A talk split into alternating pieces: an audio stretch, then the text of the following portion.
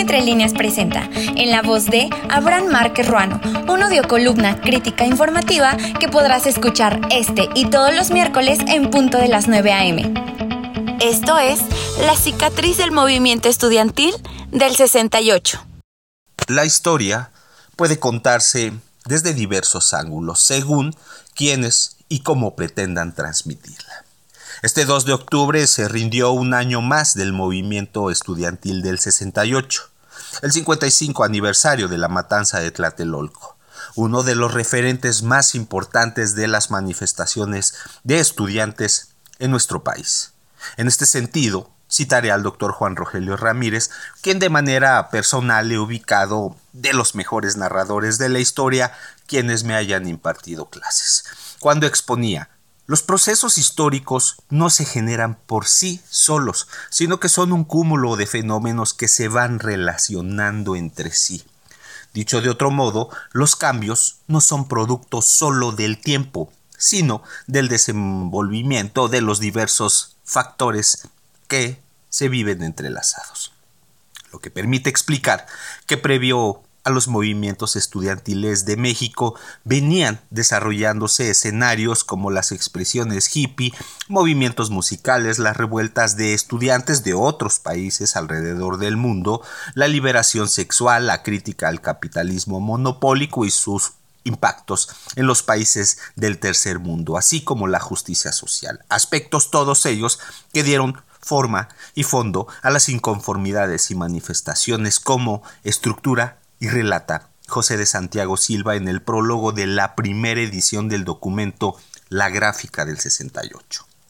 De los anteriores acontecimientos es pertinente añadir otros referentes y antecedentes relevantes que dieron razón e influencia, como la guerra de Vietnam, la revolución cubana, la guerra fría, los movimientos obreros, laborales, sindicales y de huelga, las luchas populares, obreras y campesinas con sus demandas e ideologías ante el abismo desigual entre las clases y sectores sociales.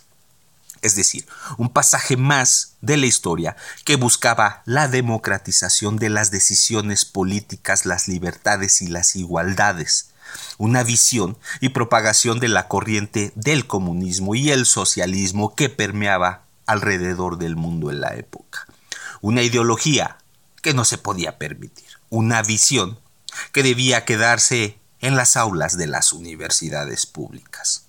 Hemos sido tolerantes hasta excesos criticados, pero todo tiene un límite.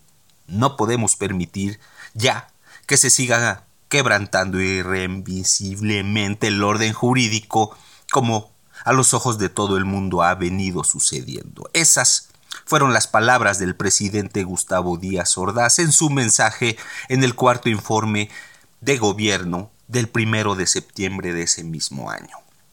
Palabras que se hicieron famosas y que, parece, preveían lo que más tarde se convirtió en la matanza de Tlatelolco, un genocidio más de los tiempos contemporáneos mexicanos que atentó contra la juventud universitaria, un gobierno represor y autoritario las decisiones de un presidente al que no se le debía cuestionar sus acciones y su política. El día después de la matanza en la Plaza de las Tres Culturas, el gobierno justificó a través de su versión oficial, asegurando que se trató de un enfrentamiento en respuesta a agresores hacia el ejército y la policía de un grupo de infiltrados que detonaron armas durante el mitin de ese día. No pudieron controlar los disparos. Y no solamente hirieron y lesionaron a soldados, sino también a sus propios compañeros, aseveró el expresidente Díaz Ordaz en una postura hasta el último día de su gobierno. Pero lo que es un hecho, que con la propagación de diversas teorías en torno a este acontecimiento, Quizá en la actualidad no se sepa con exactitud tan solo el número de muertos en la matanza de Tlatelolco, ya que han sido innumerables libros, ensayos y documentales que han dado narrativa a una tragedia que quedó registrada en la historia nacional sobre lo que sucedió ese 2 de octubre. El miedo y el escarmiento que marcó con un mensaje claro a la sociedad de la época. Los Juegos Olímpicos debían llevarse a cabo y ni una manifestación ni inconformidades debían sabotearlos. La élite de los guantes blancos, conocido como el Batallón Olimpia, según versiones múltiples de inteligencia, fueron quienes iniciaron los disparos para provocar el caos y la confusión entre la multitud. Una manifestación que fue disuelta con la muerte de hombres y mujeres de acuerdo a las crónicas y narrativas hasta de quienes vivieron las protestas en carne propia. La matanza inició con los destellos de luces de bengala lanzadas por un helicóptero. Una manifestación con la presencia de militares rodeada de muchos mitos y controversias. Es esencial que las nuevas generaciones comprendan el alto precio que las manifestaciones pagaron por las libertades políticas que hoy se tienen. Así, como sostiene Fausto Trejo, un sobreviviente de Tlatelolco del 2 de octubre. Una etapa de transiciones por las que ha pasado nuestro país, motivado inclusive hasta por los derechos humanos ante las fuerzas del Estado. Una memoria de acontecimientos que ha dejado huella en la historia nacional y deben ser recordados en su carácter y sus condiciones económicas, políticas y sociales sobre todo estas, que vinieron y desencadenaron después de esa noche de la matanza de Tlatelolco en la Plaza de las Tres Culturas.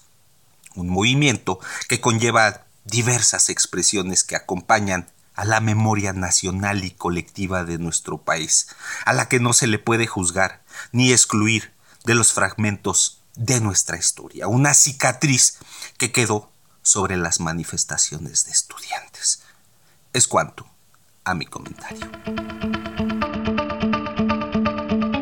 Esto fue en la voz de Abraham Márquez Ruano, una producción de Diario Entre Líneas que podrás escuchar este y todos los miércoles en punto de las 9 a.m. Hasta la próxima.